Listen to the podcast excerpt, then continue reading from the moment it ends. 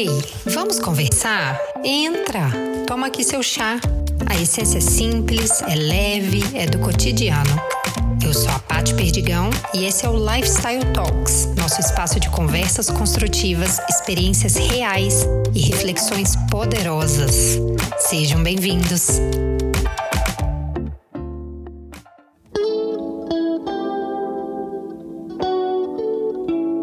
Bem-vindos ao Lifestyle Talks. Então, eu estou muito feliz de inaugurar o Talks com esse tema que transformou minha vida, né? Que é o Ayurveda.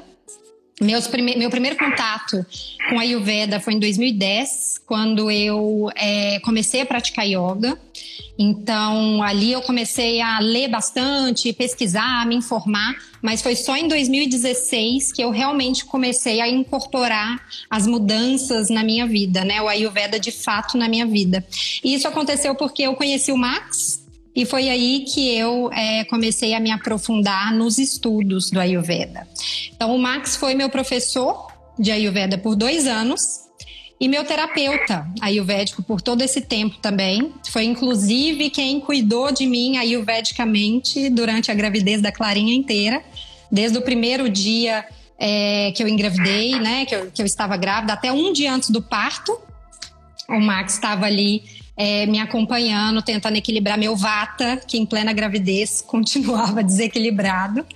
É, o Max, então, para quem não conhece, para quem não ouviu ali a minha apresentação, o Max ele já foi monge budista e o Max é terapeuta holístico há mais de 18 anos, então com formações no Brasil, nos Estados Unidos, na Índia, né? Uma vez por ano o Max está na Índia estudando, renovando, colocando em prática é, todo, todo o aprendizado dele. E eu brinquei ali, Max, que também não tem aí na sua apresentação, mas professor, né? Porque a nossa primeira turma que você formou em Curitiba é, te aprovou super como professor de Ayurveda. Então aí tá mais uma coisa no, no seu título. Então, obrigada, Max, por aceitar é, inaugurar o Lifestyle Talks. É uma honra ter você aqui, tá? Mesmo com esses probleminhas aí da conexão, da conexão já somos 102 pessoas. Então acho que o pessoal animou de vir para cá. Mas é, é... obrigado. É, na verdade, o prazer é, é, meu, né, de estar participando. É, agora não, não mais como professor, né, agora como uhum. a, amigo de trabalho. Isso aí, isso aí. amigo de vida. Então, isso aí. E para sempre terapeuta, convite. né, Max? Aí você já não, uma vez terapeuta, não, não passa, não, não larga mais. É, e então, começando, né, a live, eu falei no Stories é, comentei com o Max também que a gente está dividindo essa live em quatro partes. Então, a primeira parte a gente faz uma introdução geral, depois a gente fala um pouquinho de como colocar o Ayurveda em prática.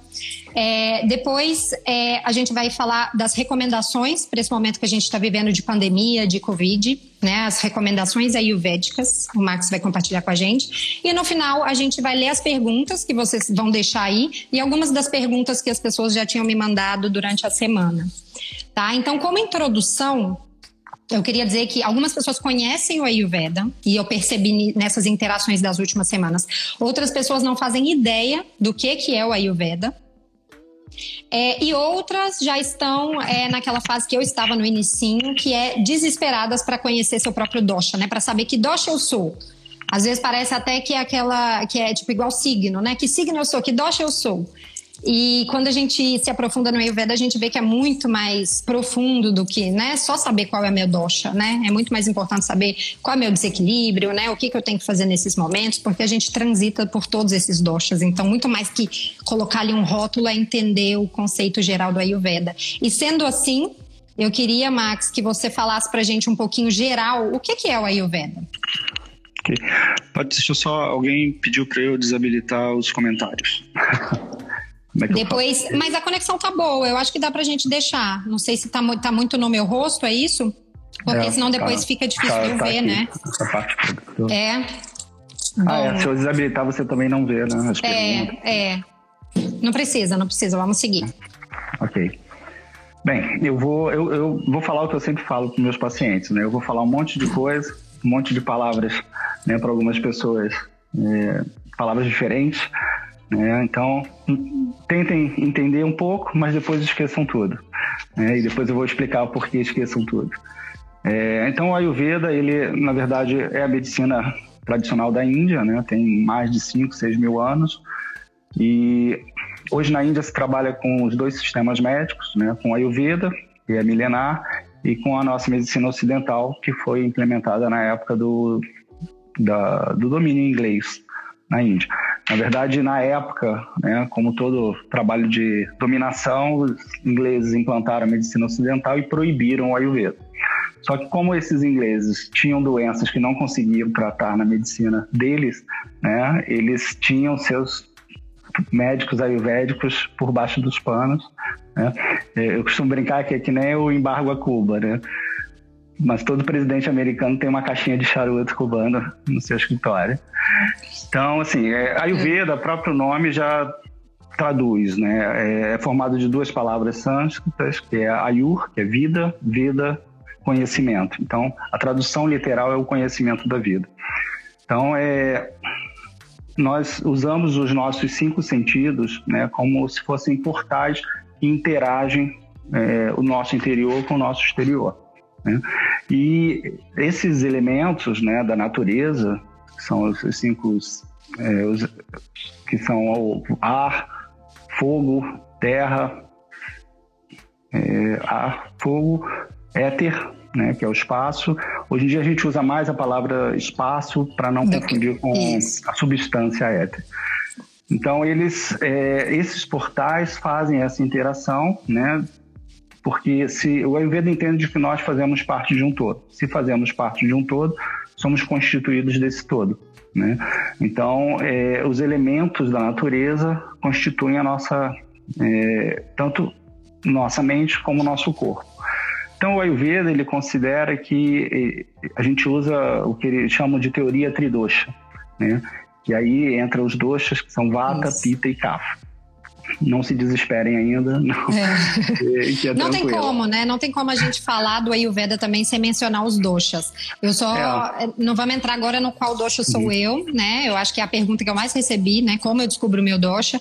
Mas não tem como também falar da base do Ayurveda sem explicar o dosha, que é muito mais do que é, uma personalidade, como as pessoas pensam, ou, ou uma característica física, né? Ela tá na natureza também. Então, conta aí é. pra gente um pouquinho. E, e, é isso exatamente que eu brinco para depois esquecerem tudo, porque o mais importante né, dessa teoria tridosha é entender as qualidades desses elementos. Né? Porque às vezes as, as, pessoas perguntam: ah, mas uma pessoa é vata, uma pessoa é pita, mas ela tem fogo, ela tem terra no corpo. Né? E na verdade o que a gente está falando são das qualidades desses elementos. Né? Então, é, como o Ayurveda ele é muito individualizado, né, ele considera que ninguém é igual a ninguém. Então, se somos 7 bilhões de pessoas no universo, são 7 bilhões de combinações dessas constituições. Então, é, o Ayurveda tem, tem duas linhas de Ayurveda, uma que considera sete combinações, outra 11, né, onde a pessoa pode ser Vata, a pessoa pode ser Pita, a pessoa pode ser Kapha. Ou a pessoa pode ser Bidosha, ela pode ser uma Vata Pita, uma Vata Kapha, uma Pita Kapha. Ô Max, hum? e já que você falou isso, é, a maioria das pessoas, ou a grande parte, é bidosha? Tem dois doshas? É o que predomina. Né? Existem pessoas com uma constituição predominante. Na verdade, todas as pessoas vão ter os três doshas, tá? uhum. tá? porque cada um tem uma, uma função diferente no nosso corpo e na nossa mente. Né? Então, todos, todos nós somos oficialmente tridoshas. Uhum. Né? A questão é qual deles predomina no nosso, na nossa Constituição. E é isso que, para o Ayurveda, determina o que é a constituição da pessoa. Então, se você tem mais qualidade do elemento ar, você é uma pessoa que vai ser considerada uma vata, apesar de você ter os outros dois. Né? Se você tem mais qualidade do elemento fogo, então essa pessoa é considerada pita. Né? Se uma pessoa é bidocha, né? ela é vata pita, significa que ela tem bastante de vata, bastante de pita e pouco de kafa, mas ela também vai ter kafa. Então, os mais raros são os tridoshas, que são os três em igual quantidade. É. É, eu trabalhando há 18 anos com a Ayurveda, atendi cinco pessoas só. Que são tridoxas. E eu acho que eu recebi nesses últimos, nessas últimas semanas, né, que eu tava falando da live, algumas pessoas dizendo que, ah, eu tô me identificando nos três, né? O que que tá acontecendo? Eu sou tridoxa. E, e eu acho que tem muito ali de, do desequilíbrio também, né? Porque às vezes, a, igual eu falei, as pessoas pensam no igual como, como se fosse um signo, né? Então eu sou vata, pita, mas tem o desequilíbrio. Eu posso ser vata pita ou vata pita e tô com desequilíbrio em cafa naquele momento da minha vida, né? Então, o desequilíbrio, é, se ele soma ao dosha, aí a pessoa acha que ela tá, enfim, que ela é os três e não necessariamente ela é, né? Então, como que entra é. o desequilíbrio aí? Principalmente se esse desequilíbrio for de longo tempo. Né? Uhum. Se, se, uma pessoa está com desequilíbrio de vata há muito tempo, ela vai acabar adquirindo qualidades do elemento ar na forma dela ser. Né? Ou uhum. seja, você pode ser uma pita cafa e ter um desequilíbrio vata, ou seja, ser muito ansiosa. Né? Uhum, uhum. Então, você, se você é ansiosa há 10 anos, isso acaba fazendo parte da tua personalidade. E aí e é muito é? fácil de confundir. Perfeito. E qual que é a, a, forma de da gente, aí já entrando aí na pergunta que eu ia até te fazer, né, que é a pergunta que eu mais recebi, como descobrir qual é meu dosha? É, então estar certo, ouvindo você dizer que para a gente considerar o nosso dosha real e não o desequilíbrio, é melhor a gente olhar mais para a infância ou para nossa característica mais, é, enfim, de mais longo prazo. Como, como que a gente, em qual característica a gente vai focar para descobrir o nosso dosha de nascimento? É, o, o que é tradicional é você, por isso que eu falei, que o principal são as qualidades. Né? Uhum. Então, assim, quanto mais qualidade você tiver dos elementos, mais aquela característica você vai ter. Então, isso tem que ser muito evidente. Você tem que ver as qualidades de comportamento, as qualidades físicas, né? E a forma principal também, que é pela análise de pulso. Né? Uhum. Na, a análise de pulso é um pouco mais complexa, aí você realmente depende de um terapeuta. Né? Existem alguns questionários né, na internet, tem alguns sites que até já calculam tudo para você, qual é o pedido. Uhum. Eu, particularmente, não sou muito fã, né? mas eu acho que para se ter uma noção, é válido. Né? É. Mas é exatamente porque é aquilo que a gente falou, é uma pessoa que sempre foi ansiosa, ou sempre que foi, sempre foi acelerada, né? Ela de cara já vai achar que é vata, né? Uhum. Ou ela está tão acostumada a ser acelerada que ela não se vê como acelerada. Ela acha uhum. que os outros é que são lentos. Uhum. Então ela já se coloca. Então é, é muito difícil você fazer uma autoavaliação por questionários. Mas ele é válido, só para você ter uma noção. Né? E aí no Ayurveda um pouco... a gente identifica. Oi. Eu ia falar que tira um pouco essa parte ah. do até do olhar, né? A gente às vezes sabe que um pita é um pita pelo olhar, pela pele, né? Todos os outros doshas, mas tem características mais fortes de alguns que esse olho no olho, esse contato do terapeuta, eu acho que ele é muito mais rico quem tiver a oportunidade, né?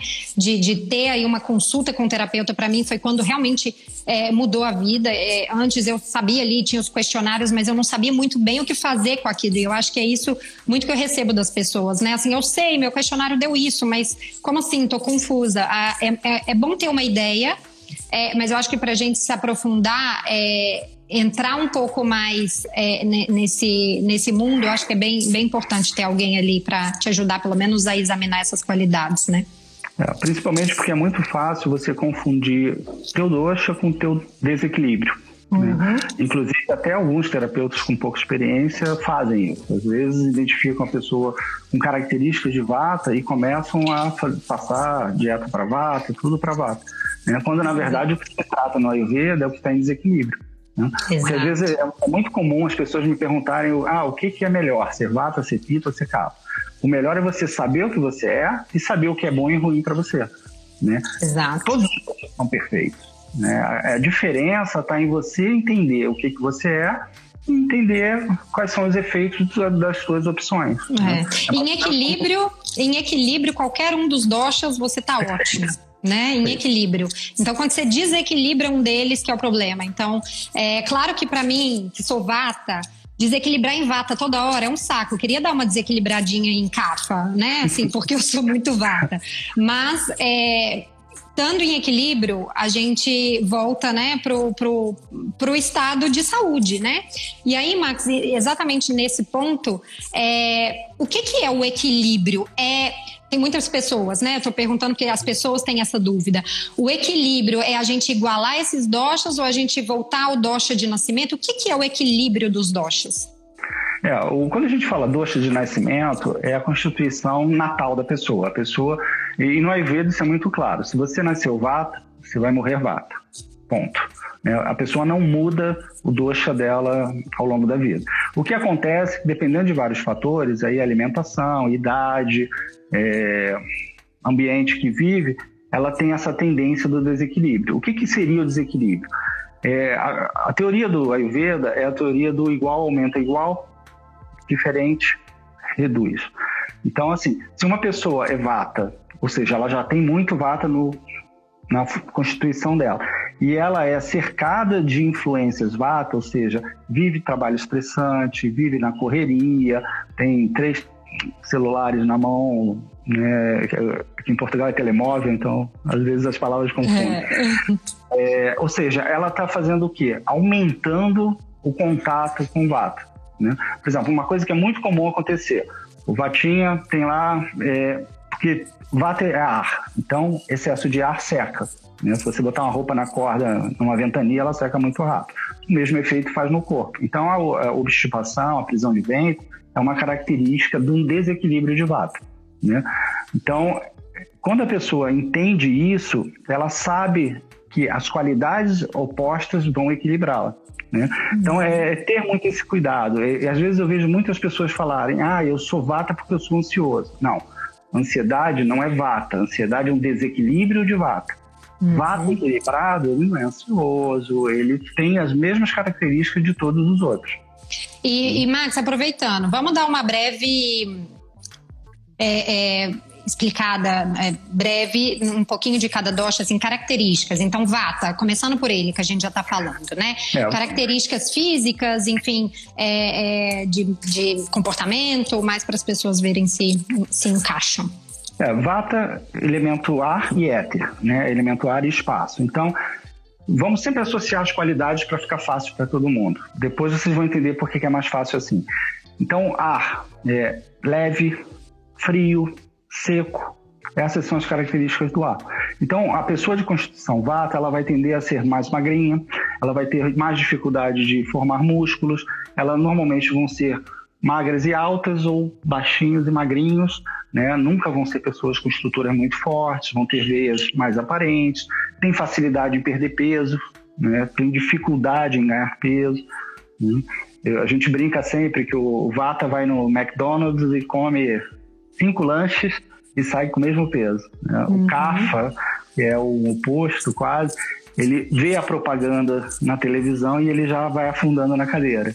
Né? Uhum. Então, o Vata então, todas as características do Vata vão seguir essa regra, ou seja, ele é mais agitado, eles são aquelas pessoas que normalmente não ficam paradas, não gostam de estar parados, eles aprendem com rapidez, mas também esquecem com rapidez, né? Eles uhum. têm essa tendência de serem pessoas muito criativas, né? Então, você faz uma reunião de trabalho com uma equipe de 10 Vatas, é aqueles brainstorms gigantescos que tem que marcar uma nova reunião para continuar, para não chegar a nenhum.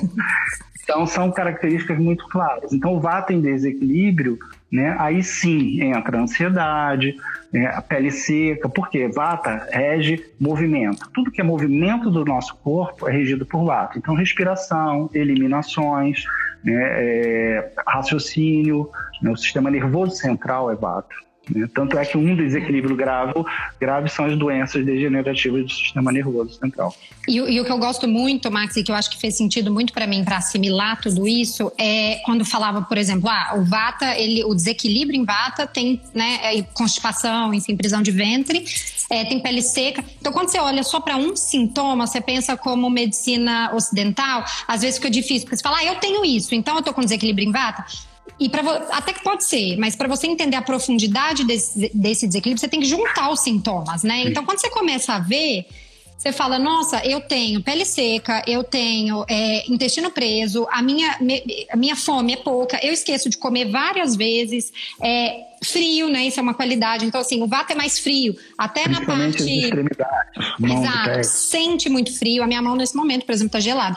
Mão fria, pé frio, sente muito frio. É, eu brinco que até o, o, o, próprio, a própria personalidade, né? É mais frio, né? Tá sempre se movendo, tá sempre fazendo coisas, sempre pensando lá na frente. Mas às vezes é, é, é mais frio mesmo, né? Menos apegado. Né? Então isso é. acaba incorporando um estilo de vida, né? Que também é a qualidade do vento, do ar, né? Ele vem intensamente, de repente ele para, né? Então o vata é aquele que se apaixona e daqui a dois dias, ah, nem sei por que eu fiquei com essa pessoa. Uhum. É, então, é, características que se a pessoa for entendendo a questão da qualidade, né? Então, por exemplo, é, essa questão da alimentação. É muito comum um vata em desequilíbrio que tem prisão de ventre falar, poxa, mas eu como tanta salada, né, que tem fibra e fico cada vez mais é, obstipada. Sim, por quê? Qual é a qualidade do alimento da salada? Fria, leve, seca, é vata, vai aumentar a qualidade de vata. Uhum. Então, quando a pessoa entende a questão de qualidade, vai ficando fácil entender. A Ayurveda ele é muito simples, ele tem nomes complexos, mas a forma de você usar ele na tua vida ele é muito simples. E para mim ele complementa muito a, a, nutrição hoje, quando a gente vê as pessoas, desde que eu comecei a estudar Ayurveda, eu vejo muito isso. É, a, na nutrição, as pessoas acabam falando, por exemplo, óleo de coco faz bem, é, chá de gengibre faz bem. É, é muito difícil você falar que uma coisa faz bem para todos, né? Sendo que tem, tem essas variações no dosh. Então, hoje, por exemplo, no meu Instagram, as pessoas me veem comendo mingauzinho, né? O Luca adora, super batinha também. Então, mingauzinho, cozidinho, né? Quentinho, canela e né, com bastante leite, bem úmido, é, comidas cozidas. As minhas comidas são mais assim, né? Chá de gengibre. Eu preciso disso, né? Para equilibrar meu vata, para ter um dia um pouco mais aterrizado. É, não serve para todo mundo. E é engraçado que algumas pessoas me falam: nossa, eu não consigo nem olhar para mingau, eu não consigo nem olhar para sopa, né? Muito quente para mim. Então aí também você já vai tendo características do pita, por exemplo, né? Sim. E, e por isso que às vezes é complicado a gente dar é, dicas generalizadas, porque cada pessoa vai responder de uma forma. E cada pessoa, ela tem um desequilíbrio diferente também. Então, às vezes você é, quando eu falo que a bebida da moda, todo mundo está tomando suco de sei lá, acerola. Aí você toma e sente azia, né? Ou seja, não faz por bem, né? Porque às vezes o teu pita não está adequado ali. Não, não, não é só por você ser pita, às vezes. Às vezes é porque o teu pita está em desequilíbrio. Né? Eu costumo dizer assim, quando você tem um alimento que te faz mal e você tira esse alimento da tua alimentação, você já está praticando Ayurveda. Ou seja, você está ouvindo e respeitando o teu corpo. Quando você vai entender por que, que aquele alimento está te fazendo mal, é que você está se aprofundando no Ayurveda. É, né? perfeito. E às vezes, às vezes, as pessoas perguntam: comer isso pode pro Vata? Comer isso pode pro, pro Pita? Ainda mais um, um Pita de constituição de nascimento, enfim, né? De constituição.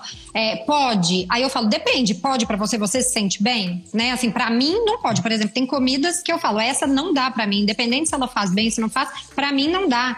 Então, assim, a gente nunca também vai ter um exato, né? Por mais que no, no diagnóstico vai dar lá 33% CAFA, nunca vai ser exato. Então, se naquele momento aquilo não digeriu bem, já não é, já me diz algo. Né? É, uma, uma pergunta muito frequente é a questão do gengibre para grávida. Né? Uhum. Então, vai ser muito relativo. Né? É. De, em pequenas quantidades, para algumas grávidas, perfeito. Para mim, por exemplo.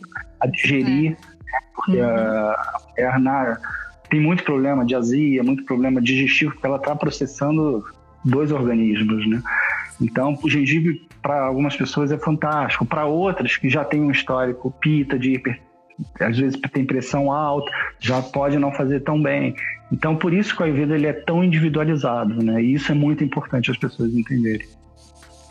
Legal, Max, muito, muito bom. É, pita, fala um pouquinho pra gente do Pita e do Kafa para a gente fechar esse tópico de de introdução? Então, é, pita, elementos fogo e água, né? Então a, a, a, tradução da palavra pita seria mais ou menos cozinhando, né? É, ou seja, é, é a transformação. Pita é responsável pela transformação no nosso organismo. Então, é, tudo que é digerido, tudo que é metabolizado no nosso corpo é feito por pita. Né? Então, pita, é, tanto e aí quando a gente fala digerir, a gente está falando de gerir aquilo que você come, aquilo que você vê e aquilo que você pensa. Né? Não adianta você estar num um prato perfeito com comida saudável e olhando para o lado com raiva de alguém, você está gerando toxina da mesma forma. Né? Você está gerando acidez, você está gerando irritação. Né? E isso é pita. Então, pita ele aparece no nosso corpo na forma de bilha, na forma né, de, de, das secreções, secretações é, estomacais, né, entre outros. Então, Pita, em equilíbrio, os pitas são inteligentes, geralmente são bons líderes, são aquelas pessoas mais perfeccionistas, né? É, eu costumo dizer que são aqueles que têm dificuldade para sair de férias, porque ele acha que quando ele voltar nada vai estar como ele queria. Né? Em desequilíbrio, aí os pitas ficam muito, é, com esse rigor maior, excessivamente perfeccionistas, competitivos, competitivos, agressivos às vezes. Uhum. É, quando você vê uma rua, por exemplo, uma pessoa que tem muita facilidade em ficar vermelha, já é um grande indício ali que tem bastante pita, seja constituição, seja desequilíbrio. Perfeito. Explosão de raiva também, né, Max? Assim, uma é. explosão de raiva, assim, aquela pessoa que explode. É, é, muito comum os pitas são aquela explosão que eu chamo, digo que ele transforma lagartixa em jacaré. Ele pega um probleminha, bum, vai lá em cima, depois volta e se arrepende porque não tinha tanta necessidade daquilo. E explosão e aí, é fogo, né? É fogo, né? Então, assim, é fácil, quando você vai entendendo as qualidades, vai sendo fácil. Né? Então, por exemplo, a azia é uma doença, é um problema ligado à pita. É o quê? Quente, você sente calor. Né? Uhum. Às vezes até é gerado por um excesso de vata, porque faz com que o fogo digestivo fique maior. Né? Mas é uma característica. Então, em desequilíbrio, emocionalmente foi isso que a gente falou, e fisicamente são os processos inflamatórios, os ites da vida. Né? Gastrite, bronquite. Né? O único it, um dos poucos ites que não é um processo, é, é, apesar de ser um processo inflamatório, não é pita, é artrite porque ela começa por um ressecamento das articulações. E esse, esse enrijecimento vai fazendo a inflamação. Então, como ele é um ressecamento, ele é um desequilíbrio de vata. Uhum. Então, essas são as principais características do pita. E o kafa, terra e água. Né? Então, é, a tradução de kafa seria mais ou menos como se fosse união, junção. É, é, o kafa é o cimento né, da construção. O CAF é que cuida da parte de estrutura física, né, que faz forma os tecidos, né, e que também forma a questão da lubrificação e do principalmente daquilo que dá manutenção para a nossa estrutura física. Né. Os CAFAs geralmente terra e água são mais apegados, né? E até isso a característica é fácil de identificar. Vata não é apegada, por quê? Solta alguma coisa no ar, ela cai, não se segura. Uhum. Agora solta uma coisa no, na terra com água, ela gruda, ela fica pegajosa. Então, os cafas são aquelas pessoas mais amorosas, são pessoas mais apegadas, né? Em desequilíbrio, aí elas se tornam excessivamente apegadas. É aquele tipo, quando elas estão em desequilíbrio, tendem a, a serem mais depressivas, mais letárgicas, hum. né? E então, geralmente, o ganho de peso é muito mais fácil, né? Como eu falei, e... da, da, brincadeira da, do alimento lá, da, do McDonald's. Sim, e perguntaram até aqui se o, o CAF ele é menos comum. Eu acho que não tem isso, né? Tem, não. Eu consigo ver assim, até na minha. Depois você começa. Depois que você é picado pelo bichinho do Ayurveda, você começa a analisar todo mundo, né? Aquele é vata, aquele é kafa, aquele é pita. E eu vejo bem equilibrado, assim, né? Os três é. doshas, a gente vê características em, dos é, três, é, assim. É as pessoas novamente têm aquela tendência de achar que o kafa é o gordinho. Né? Não, o kafa ele tem estrutura forte. Né?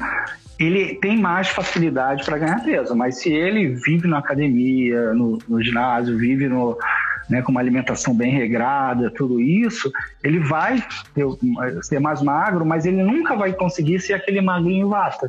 Ele vai é. ter uma estrutura óssea mais larga, ele vai ter uma estrutura mais forte. E ele vai facilmente ganhar músculos. Né? É. O vata tem muita dificuldade para ganhar músculo. E, e é, é, interessante a gente ver isso, porque aí também é, deixa a gente até menos ansioso de pensar e de querer saber exatamente né, qual que é meu dosha e se fixar muito aquilo, porque eu mesma, por exemplo, que hoje, e já tem um tempo, desde que eu tive filhos, é, eu tô muito mais vata, mas eu sou vata pita. E eu falo sempre que eu sou vatinha porque eu tô com um desequilíbrio, já, já tem um tempo um desequilíbrio maior é, no vata, até pelo meu estilo de vida, né? Desde que eu tô mais na correria, meu estilo de vida no último trabalho, enfim, até com os filhos, assim, eu, eu me sinto mais desequilibrada em vata. Mas eu já tive fa uma fase da minha vida, que foi quando eu morei na Austrália, que o meu pita tava falando mais alto e eu até tive cafa aumentado naquela época, não da Constituição, mas de, até não, não chego a falar que foi um desequilíbrio, mas foi quando eu é, eu tinha um corpo muito maior, assim, é, né? Não é só que eu engordei, né? A gente fala, ah, engordei. Mas eu tinha uma estrutura maior, eu tinha muito mais músculo. Era, é, eu fazia yoga todos os dias, mas até meu apetite era muito maior. As doenças e sintomas que eu tinha não eram de vata, né? Até como aquilo ali é, entrava. E eu só fui entender isso muitos anos depois, né? Então o negócio não é uma vez assim para sempre assim, né? Por isso é tão importante a gente olhar para o desequilíbrio como eu tô hoje. É importante também considerar a idade, né? Por exemplo, criança, uhum. né? 0 aos 13 anos ali é a fase cafa da vida. Por isso que é tão comum uma criança ter o narizinho escorrendo, ter muito muco, é, otite, é, processos de excesso de, de líquidos. Por quê? Porque é a fase do crescimento. E cafa é o que gera tecidos. Né? Uhum. Então, quando passa para a adolescência, aí o que, que acontece? Espinhas, acnes, explosividade, hormônios à flor da pele, que é o elemento fogo. Né? E aí, no caso da mulher, até a menopausa, no homem por volta dos 60 anos, aí entra-se na fase vata da vida. Ou seja, não é que você é, vai mudar teu dosha, mas você vai ter uma influência maior desses doshas nessas fases da vida. Então, por isso que é muito importante, por exemplo, uma mulher vata não deixar para cuidar disso depois da menopausa, porque aí a própria etapa da vida tem um, uma subida gradual para vata. E aí é quando aparecem as doenças mais graves de vata, como Alzheimer, Parkinson, é, esclerose múltipla, é, artrites. Por quê? Porque a pessoa já teve a vida inteira com vata elevado e aí chega nessa época só aumenta. Né? Por isso é tão importante a gente ficar atenta também aos sintomas e identificar esse desequilíbrio, né? Porque senão, se agora, com esses sintomas que eu tenho, tô dando um exemplo meu sempre para ficar mais fácil, mas com esses sintomas que eu tenho, se eu for agora fazer um check-up no médico, ele vai falar que eu tô perfeita, tô ótima. Hum. As doenças que eu vou desenvolver lá na frente, elas vão ser consequência desse desequilíbrio que ninguém tá vendo num exame clínico, né? Ou num exame até de sangue, enfim, no exame. É, então é muito importante a gente é, é, acumulando esses sintomas é, na nossa cabeça para entender, né? Enfim, somando o que a gente tem para entender como equilibrar. É, uma coisa muito importante do Ayurveda é a forma como o Ayurveda vê a doença. Né? Para o Ayurveda, a doença ela tem seis fases. Né? Só para você ter uma ideia, a nossa medicina ela considera o que o Ayurveda considera a quinta fase, que é onde você detecta a doença já instalada no corpo, seja através de um exame ou através de um processo de, exame, de radiografia, tomografia. Para o Ayurveda, existem quatro etapas antes, né? Ou seja, o Ayurveda trata desde a primeira fase. Então, eu, eu brinco que, por um lado, isso é injusto com o Ayurveda. Porque quando a gente resolve nas primeiras três fases, a, a pessoa nunca Ninguém vê. uma é. doença. Né? Então, mas é muito importante, porque nós nos acostumamos a esperar a doença para depois tratar. Né? É. Ayurveda não. O, Ayurveda tem uma frase que eu acho fantástica no Charak Samhita, que é a escultura principal do Ayurveda, que ela diz que um verdadeiro terapeuta ele só precisa tratar uma doença quando ele falhou no diagnóstico. Né? Olha Ou só. seja, se ele pegou o diagnóstico cedo, tratou, ele não vai tratar a doença. Se o Vatinha colaborar com ele, fizer tudo o que ele mandou. que são as características também, né? O, é. o Vata é aquele que pergunta tudo, chega no final não lembra de mais nada. É. O Peter já vai para consulta, ele primeiro estudou, leu, né, ele já chega lá e eu vim conversar com você sobre a Ayurveda, né? Peter, e o cara ele vai te dar uma aula. Vai dizer para você que ele tá ali, que vai fazer tudo, que ele tá apaixonado já pela Ayurveda. E aí, na hora que você passa as medidas, o Cafinha vai te ligar, mas pelo amor de Deus, é isso mesmo, tá tudo certo alimentação. Da alimentação, exato. E Max, eu lembro muito da primeira, da primeira vez que eu fui no seu consultório e, e quando eu te contei, né, você falou, por que, que você está buscando? Eu acho que o Ayurveda está sendo cada vez mais difundido, mas ainda assim a grande maioria das pessoas que buscam Ayurveda já estão com uma doença, né? Então uma doença difícil, né, que a medicina ocidental não tratou. Então eles vão para o Ayurveda às vezes como está mudando isso, né? Mas a, é, é, e eu lembro que é, e eu lembro que eu fui e quando eu falei o que que eu tinha, eu ainda nem sabia. Eu falei, eu quero me conhecer, eu quero entender o que que eu tenho, eu quero saber dos doshas, eu quero me aprofundar, eu quero colocar meus sintomas na mesa e começar a mudar isso. E o Max falou, é melhor, é, é o melhor tipo de paciente, né? Porque é, é a pessoa que vem buscando a mudança e ainda num estágio que, enfim, o Ayurveda considera primeiro ou segundo estágio de doença, né? Que são os sintomas. É, esse Legal. é o caminho perfeito, né? Esse é o perfeito, é, esse é a melhor hipótese, né? Mas o Ayurveda, uhum. ele, até por isso o Ayurveda ele é tão bem visto como uma doença, uma, um sistema médico preventivo. Né? Uhum. Então, mas ele também trata as doenças. Né? É, e, e, é engraçado que antes de conhecer o Ayurveda, quando eu ouvi as pessoas falando assim, ah, é pre, medicina holística, o Ayurveda previne. Aí a minha sensação, às vezes, que era só assim, ah, previne, mas na hora que eu tô com o negócio não resolve. E o Ayurveda, ele é completo, né? Ele, é. ele previne muito porque ele não deixa chegar lá.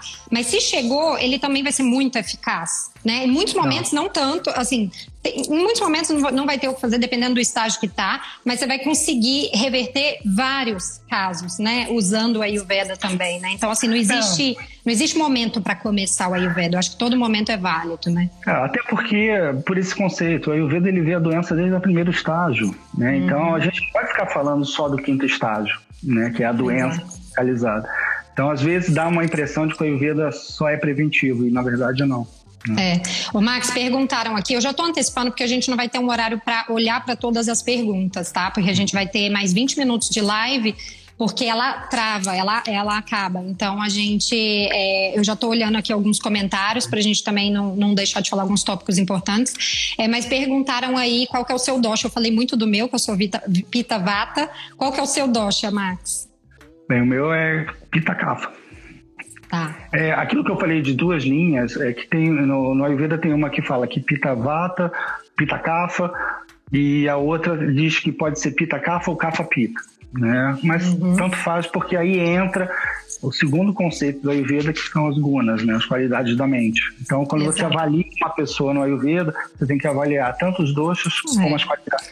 Gente, uma pausa, pausa, né? Porque assim, pausa que eu digo é assim, parem, respirem.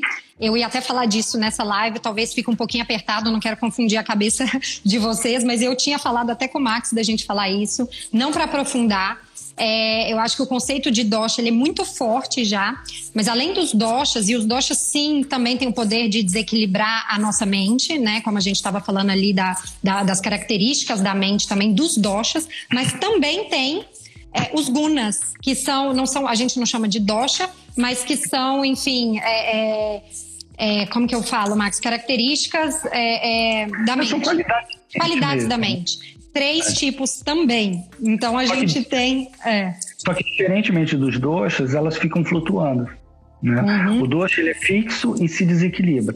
E a mente não, a mente ela fica variando entre essas qualidades. E varia num dia. Então, num dia eu posso estar na parte da manhã com uma mente mais tamásica e, e na parte da noite ou da tarde eu tô. E, é, e o dosha ele influencia também os gunas de alguma forma, não? Sim, assim como os gunas influenciam os doshas.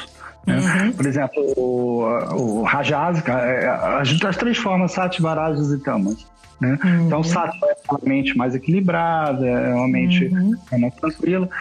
O, o Rajas é uma mente de ação, e aí ela uhum. pode ter influência do Pita, porque uhum é perfeccionista, o Pita tem que fazer, o Pita... Então, um influenciando na característica do outro. E é por isso que, às vezes, aqueles questionários não são legais, porque, às vezes, você tem uma qualidade mental de ação, de se agitar. Isso pode ser interpretado como um desequilíbrio de vata. Uhum. E não é. Né? Às vezes é mais fácil de tratar aí do que tratar todo um vata. Por isso que é tão importante a gente olhar também as características, né? E os sintomas. E não somente, ah, tô muito agitado, né? Ou ah, tô com insônia. Mas como tá seu corpo, como que tá... E aí, por isso que a, o questionário que se faz para descobrir os doshas, o desequilíbrio, é, é, é, muito mais completo, né, Max? Uma pergunta que fizeram aqui é, e que tem muito a ver com o que você falou, você disse das variações dos doshas nos estágios da vida. Isso é muito importante, né? Da predominância, por exemplo, de um kapha na infância, de um vata é, na parte é, depois da menopausa para as mulheres. É, e tem outras coisas que variam também é, e que influenciam o dosha. Que uma delas, por exemplo, a pessoa perguntou, é o local que a pessoa mora, né? Como é o clima, o local pelo clima. Então, é, como que isso influencia? É, na verdade, aí são duas variáveis. Tanto a estação do ano, né, que também vai influenciar, como o local que a pessoa vive. Então, por exemplo, é, o outono, e aí novamente, pensem nas qualidades. Né? Pensem menos em vata, pita, kapha, pensem mais em, em qualidade. Qual é a característica mais frequente no Brasil, por exemplo, do outono? Muito vento e muito seco. O que, que é muito vento e muito seco? Vata. Então, uma pessoa que é vata, que tende a ter desequilíbrio de vata e vai morar num local que tem muito vento, né, ela vai começar a ter mais desequilíbrio. É por isso que às vezes uma pessoa mora na praia, ela mora na montanha, vive com pele seca, não dorme bem, tem problemas respiratórios, vai morar na praia, maravilha. Por quê? Na praia é quente, úmido, é o oposto do vata. Né? Uhum. Então, são, é, isso influencia muito e tem muito a ver com essa questão também das estações. Então, por exemplo, o inverno ele tende a ser mais o que? Frio e úmido. Então, ele é cafa, terra e água.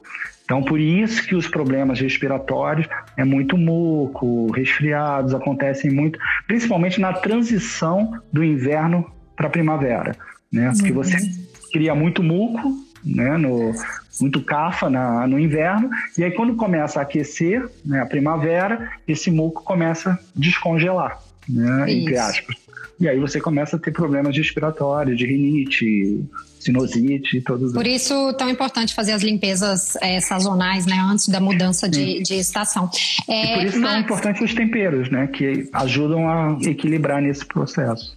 Sim. Tem uma pergunta ali da Dani, é, muitas variáveis, como fechar essa equação? Eu gosto dessa pergunta porque é aquela inquietação, e para todas as pessoas, assim, muitas, muita gente que eu converso sobre a Ayurveda vem com, é, com essa.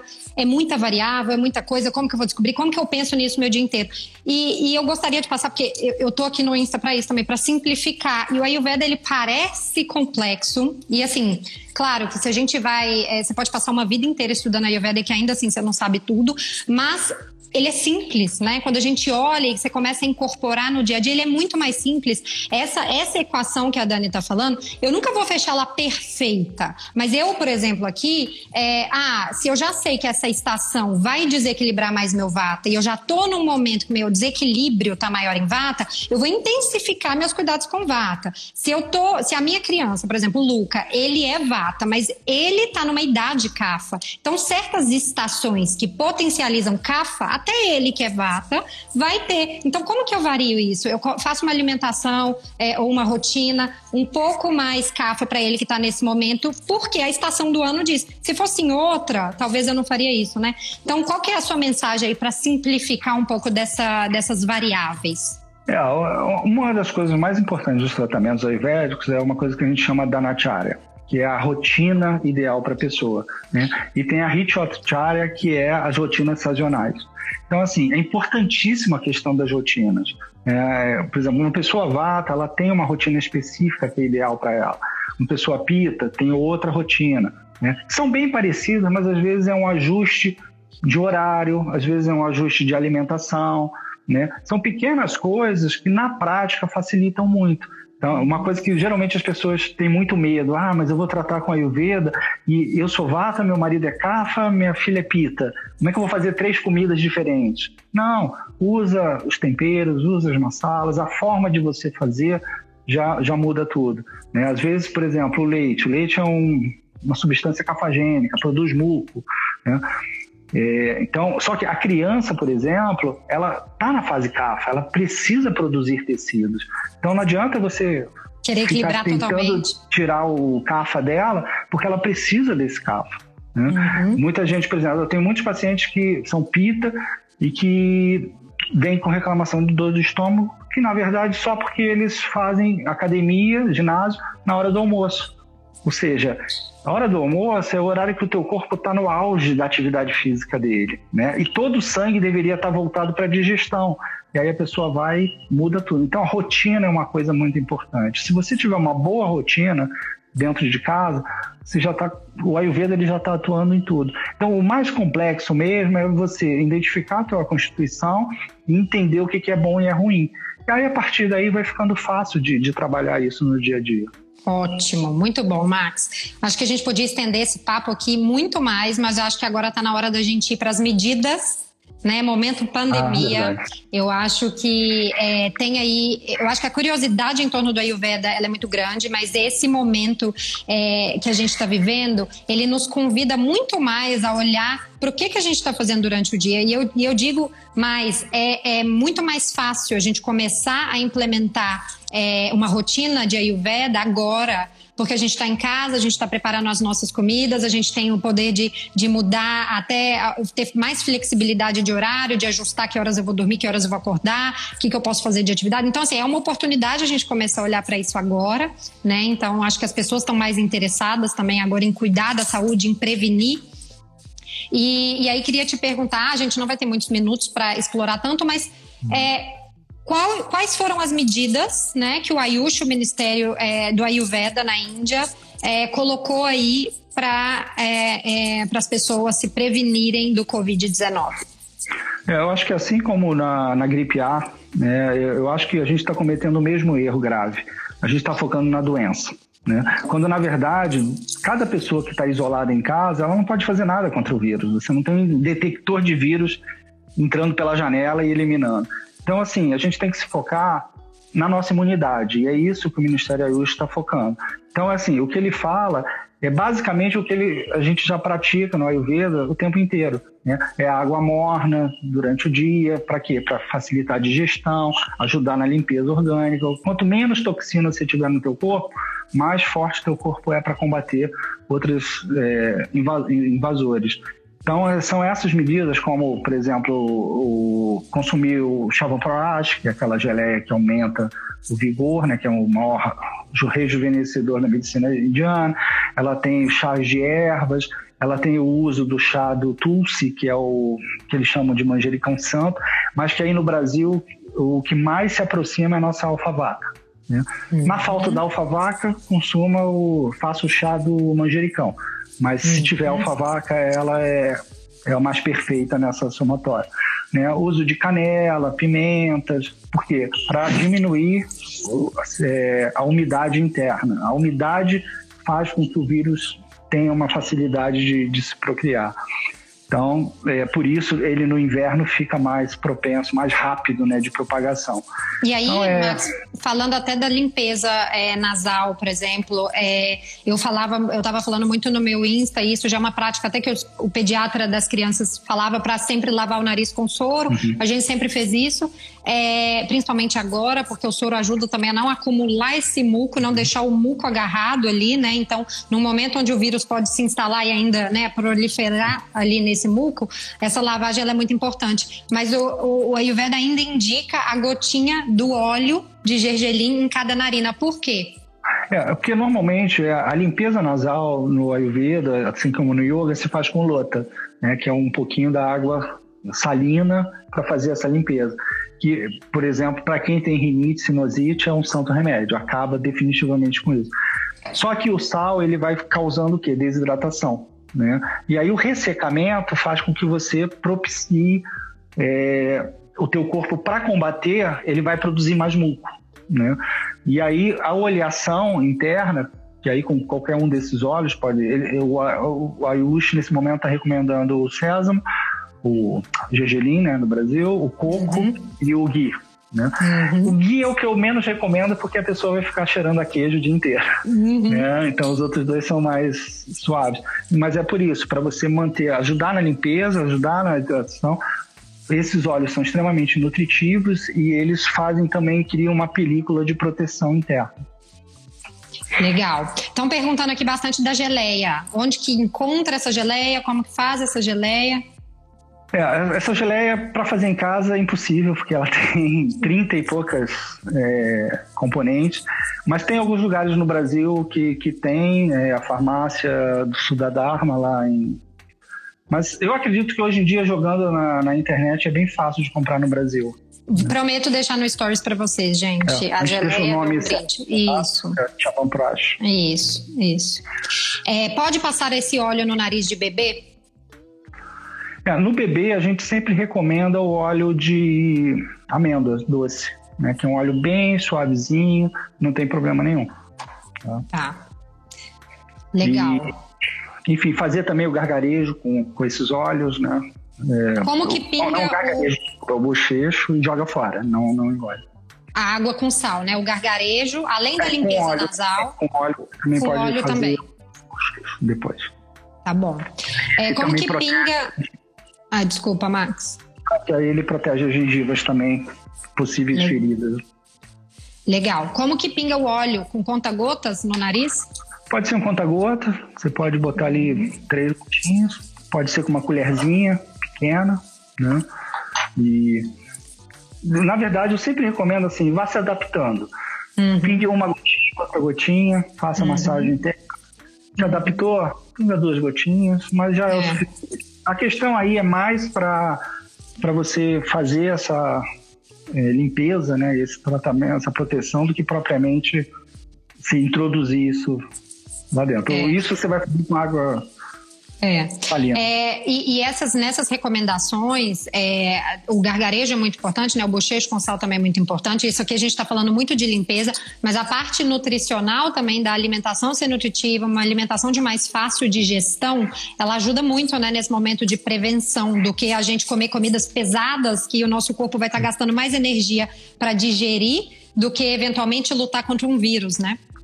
É, é porque assim, quanto mais você cuidar da tua alimentação né, e menos produzir toxina, mais forte está teu organismo. Quanto mais alimentos nutritivos, e o que, que a gente chama de alimentos nutritivos? Alimentos vivos, né, legumes, vegetais, menos carne.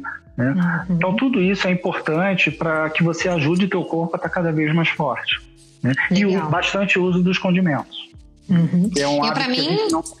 Não, exato. Para mim, assim, desde que eu comecei com a Ayurveda, eu acho que a grande mudança que eu fiz assim na minha cozinha foram os temperos, né? Os condimentos. Eu chamo de tempero, mas tem ali a minha, a minha farmácia na cozinha. Então hoje eu curo assim, ah, tá com otite, tá com dor de ouvido. É tudo com os meus é, é, ali, sabe? Claro que daria para potencializar, mas essa é a forma que eu encontrei que foi mais fácil para mim. Então as pessoas perguntam, Paty, como que eu começo? Como que eu faço para.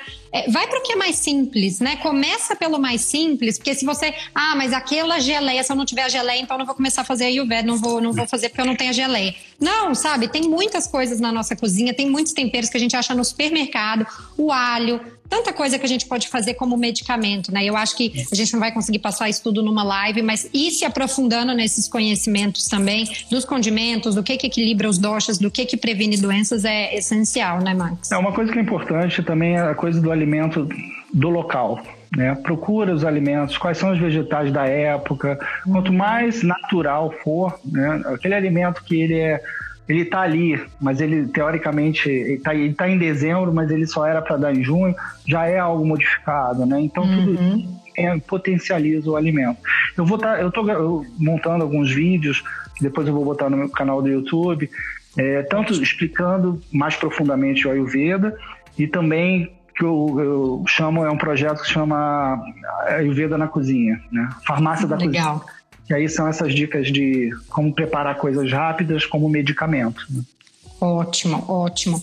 É, e Max, agora a gente já está chegando ao fim. Eu queria é, né, que você passasse para a gente algumas perguntas que ficaram aí. É, por onde começar? Né? Então, assim, a pessoa quer começar agora, é, se tem indicação. É, primeiro, né, com, como eu começo como indivíduo, agora, onde eu começo a buscar informação? Então, é, você recomenda algum livro né, para iniciantes? É, enfim, filmes, é, cursos? Como que a pessoa começa no mundo do Ayurveda? É, o na internet tem bastante coisa, né? Mas é sempre bom ter bastante cuidado em selecionar. E O Ayurveda tem, você tem bons praticantes e tem o praticante de final de semana. Né? Então, buscar a fonte ali. Tem alguns livros, no Brasil, traduzidos em português, é, eu digo que, assim, tem bastante livros, mas todos eles ficam na mesma pegada ali, né? De dosha, vata, pito. Tem um que é interessantezinho, que é um pequeno que se chama a Bíblia do Ayurveda, né? Esse é tá. é bem legalzinho. a mais... Bíblia do Ayurveda. É. Tem os livros do Vasant Lad, que são muito bons, né? Ayurveda, Ciência da Autocura.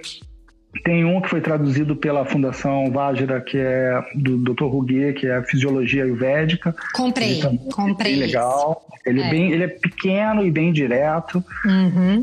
É, meu site, estou sempre postando lá alguma coisa também no blog. Agora vão ter esses vídeos de Ayurveda. O que é importante é vocês buscarem as fontes certas. Para quem fala uhum. inglês, Aí os livros, por exemplo, do Vasant Lad, ele tem um Textbook of Ayurveda, que são uma coleção de três livros, e aí sim é mais aprofundado. Só que aí são livros mais técnicos, né? Não dão uhum. tanto. Né? O Deepak Chopra tinha um livro que eu sempre recomendava, que é bem superficial, mas ele é gostoso de ler, que é o Saúde Perfeita. Né? Então são uhum. livros que são interessantes.